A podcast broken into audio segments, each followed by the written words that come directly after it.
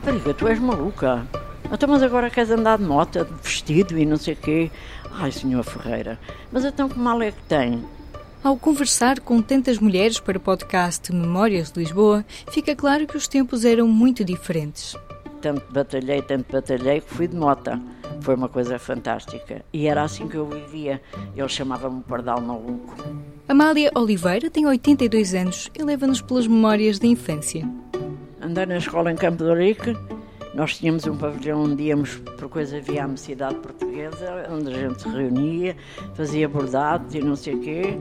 E ia para isso, fazíamos uh, crochê, aprendíamos a fazer crochê, aprendíamos a, a bordar, essas coisas todas. Tempos em que as raparigas aprendiam a cuidar da casa. Foi também o caso de Zulmira Varandas. A minha mãe era muito para a frente e o meu pai também, ia um bocadinho atrás.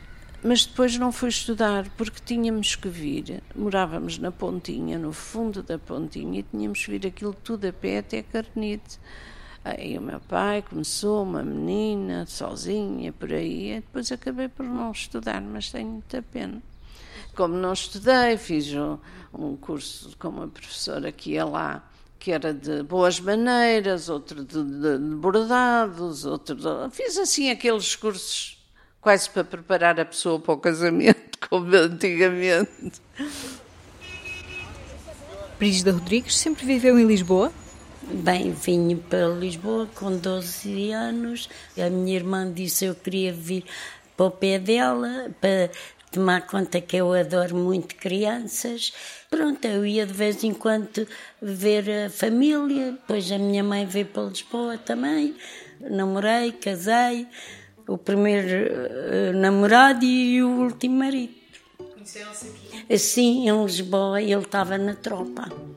Uh, ele teve 30 e tal meses de tropa porque foi no tempo que arrebentou a guerra lá fora. Uh, ele ficou cá e eu então esperei até ele sair da tropa e depois casei, com 21 anos.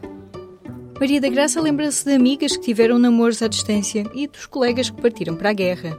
Havia os namoricos, os rapazes que iam para a guerra e ficavam a correspondência com as raparigas, eram chamados afilhados de guerra.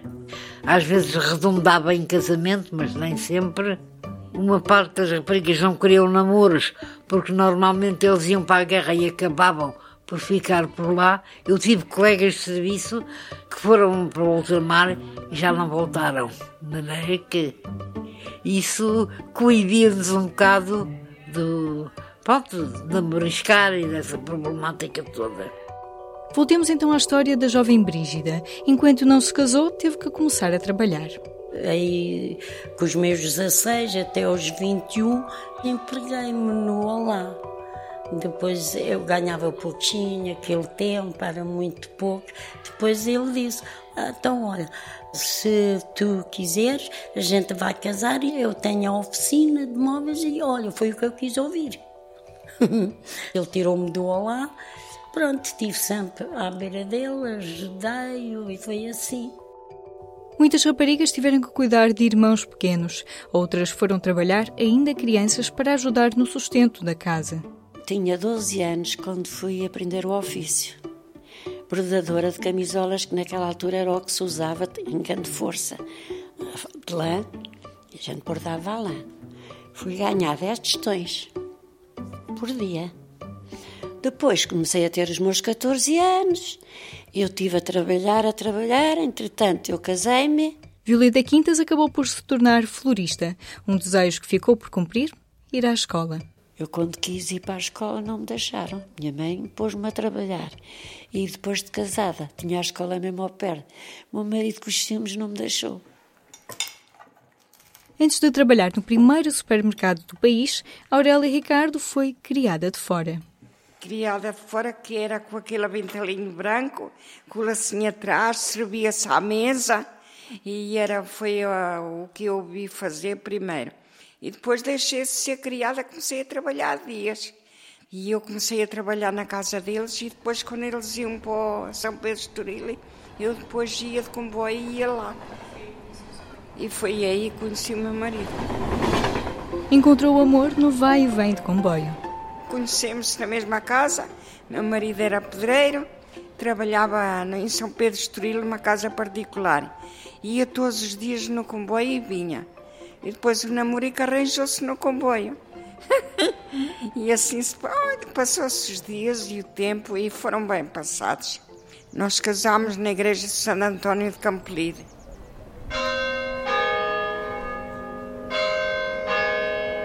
Odete Nascimento veio para Lisboa com 12 anos. Tinha cá família, inclusivamente uma tia minha, e eu vi tirar o curso de bordados e o corte de costura. Comecei a tirar o curso. Por volta dos 13 anos já estava a trabalhar. Em casa da minha tia, porque ela era bordadora. Ora, eu vim aqui para Carnide, tinha 14 anos. O que é que fiz? Casei-me aos 14. Ele engraçou comigo, eu com ele. Olha, casámos, tínhamos 14 anos. Ele também tinha 14 Não, minha querida, ele ia fazer 23. Era empregado da Câmara.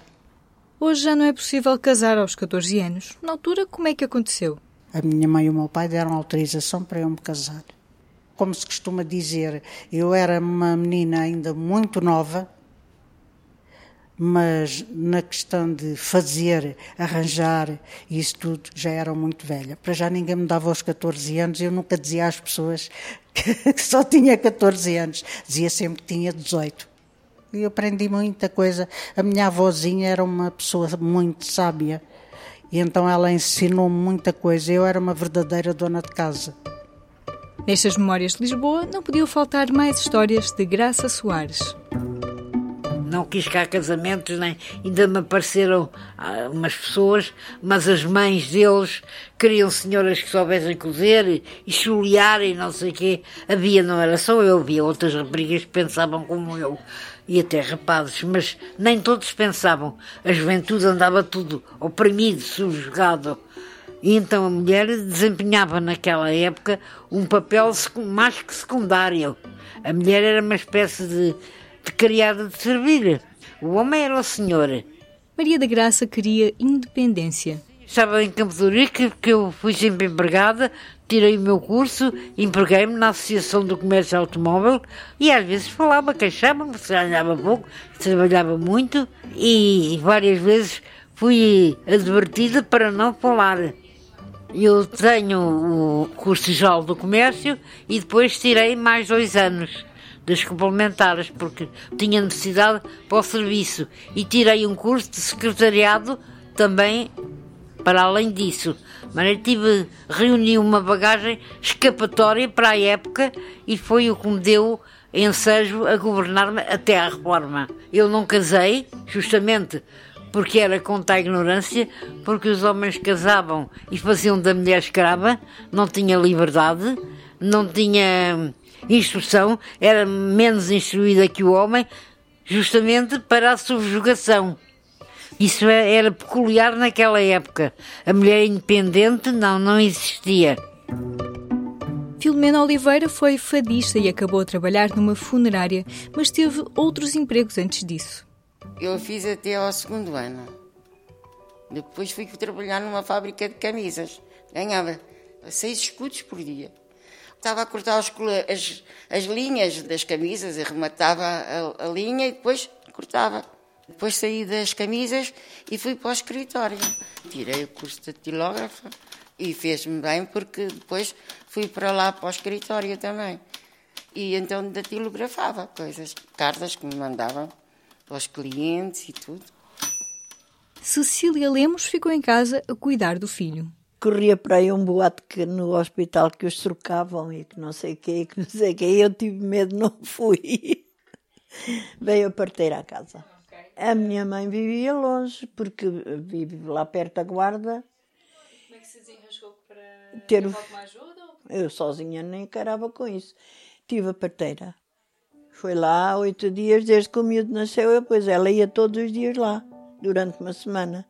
E depois ao fim já me levantava, já tinha, já eu fazia tudo. Já dava banho ao miúdo e tudo. O enxoval, incluindo as fraldas, era feito em casa. Era tudo pano com os biquinhos que eu fazia, de um lençol, sem renda, sem bordado, sem nada. E eu cortei aquilo tudo para fraldas, mas depois fiz um biquinho em cada um. Fiz uns biquinhos em volta. Fiz-lhe os casaquinhos, fiz, fiz muita coisa. Não eram tempos fáceis, mas muitas mulheres criavam os filhos sozinhas. O meu marido morreu muito cedo. O mais novo tinha uns três ou quatro meses e o mais velho andava no Pedro Nunes. Tinha sete anos. E depois fiquei cá. Trabalhava de noite, trabalhava de dia, trabalhava toda a hora. Fernanda era costureira. Eu tinha uma senhora, era uma condessa. E dizia-me assim: oh, nem não, eu quero que me faça um fato que está ali naquela moto. Lá ia eu abaixo a ver como era. E lá fazia. E ela ia para as festas, dizia que tinha comprado. Porque foi que na altura que já começavam as senhoras a comprar os pronto-vestidos. Mas quem fazia era eu. Mesmo com dificuldades, as famílias faziam um esforço para tornar os dias mais coloridos. Cremil da Anunciação não deixava passar um aniversário. Sempre fiz o bolinho de anos, pão de ló, e fazia muitas vezes arroz doce. Era pobre, mas essas coisinhas gostava de fazer. Depois chegava, oh mãe, que é o jantar? Olha, sopa. Mas eu lembro-me bem amanhã, não há lanches, vou fazer um tacho de arroz doce. Fazia, escondia de cima da cama das miúdas, fazia-lhe comer um prato de sopa. E depois comiam arroz doce, ficavam todos contentes. Dedicou todo o tempo à família. Quando tinha esse trabalho todo e como tinha os filhos, deitava-me tarde e mal e às horas e levantava-me cedo para deixar a roupinha passadinha para os filhos, para os lavar, para os pentear. Madrugava muito sempre. Julia da Santos também não tinha descanso. Tinha que ir para casa fazer jantar e lavar roupa e fazer tudo. Não tinha ninguém que me fizesse nada. Com ela distrair. Distraía-me no quintal, que depois o meu marido arranjou e sabe a minha distração? Quando ele saía, ele saía às três e meia da manhã de casa, eu voltava-me a dar-lhe o café e depois ia ao chafariz. Se não houvesse mangueira nenhuma, ligava a mangueira e ia regar o quintal. Ainda trabalhava. Às seis horas vinha para casa para deixar o almoço feito para eles. Deixava embrulhado em jornais e num cobertor para quando eles chegassem estar quente. E estava. Ah, trabalhei muito. E para quê? Odete Nascimento, que casou aos 14 anos, teve um marido com quem partilhava tarefas. Mas ele era um marido muito amigo. Quando eu chegava à casa, ele já tinha o jantar feito.